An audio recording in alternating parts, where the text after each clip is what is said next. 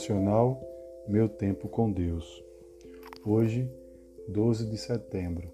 Leitura bíblica, Marcos, capítulo 8, do verso 27 ao 38, diz assim a palavra do Senhor. Jesus e os seus discípulos dirigiram-se para os povoados nas proximidades de Cesareia de Filipe. No caminho, ele lhes perguntou: quem o povo diz que sou? Eles responderam: Alguns dizem que é João Batista, outros Elias, e ainda outros um dos profetas. E vocês? perguntou ele. Quem vocês dizem que eu sou? Pedro respondeu: Tu és o Cristo. Jesus os advertiu que não falassem a ninguém a seu respeito.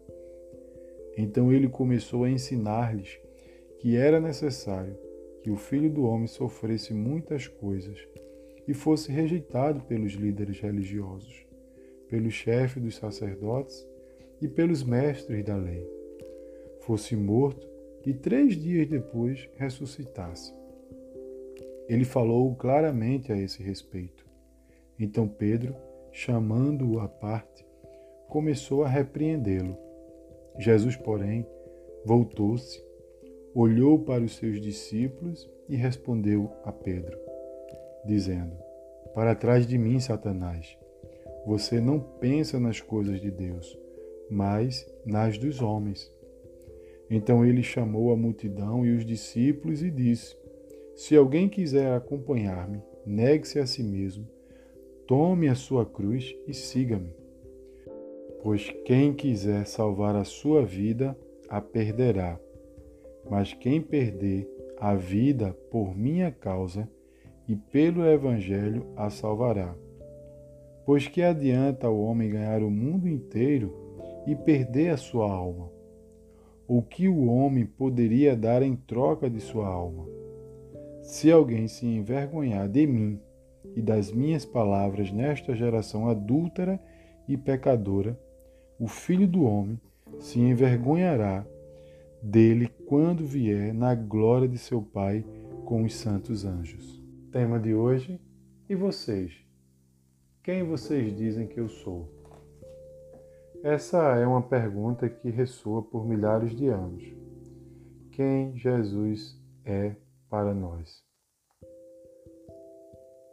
Podemos defini-lo como um profeta, um grande evangelista, um judeu que se tornou herói da humanidade, o Filho de Deus, aquele que morreu e ressuscitou, um homem que marcou o nosso calendário em antes e depois da sua vinda a este mundo, podemos conhecê-lo e defini-lo a partir de leituras de livros e ensinos teológicos.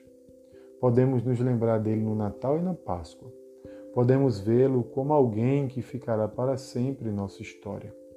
Quem você diz que ele é para você? Sim, ele morreu e ressuscitou. Sim, ele marcou o calendário em antes e depois. Sim, ele será sempre lembrado na história. Ele é o Filho de Deus, mas muito mais que um conhecimento superficial sobre quem ele é precisamos da revelação do Espírito Santo para compreendermos e aceitar a verdade de que Ele é o nosso Senhor e Salvador. Qual o impacto que a revelação de quem Ele é e o que Ele fez por mim e por você opera no nosso dia a dia. À medida que respondemos essa pergunta, quem é Jesus para nós? Vamos também respondendo a Ele quem nós somos. Somos fracos e pecadores, sim, mas Ele escolheu nos amar. Ele escolheu dar a sua vida por amor. Ele nos perdoou, ele nos resgatou do pecado e nos libertou de toda escravidão. Ele veio e mudou a nossa vida em antes e depois. O encontro com Jesus gera em nós transformação, arrependimento e vida somos definidos a partir dele. Reflexão de hoje: quem nós somos a partir da revelação de quem ele é.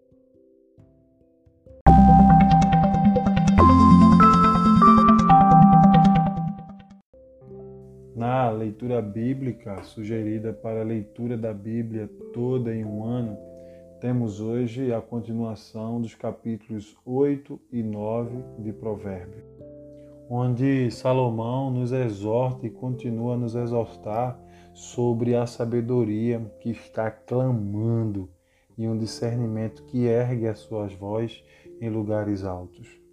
No capítulo 9, o convite da sabedoria ainda em comparação à sensatez.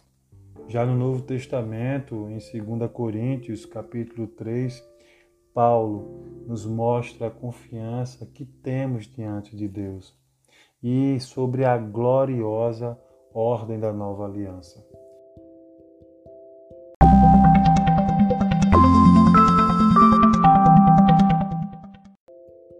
Portanto, não deixem de ler esses capítulos.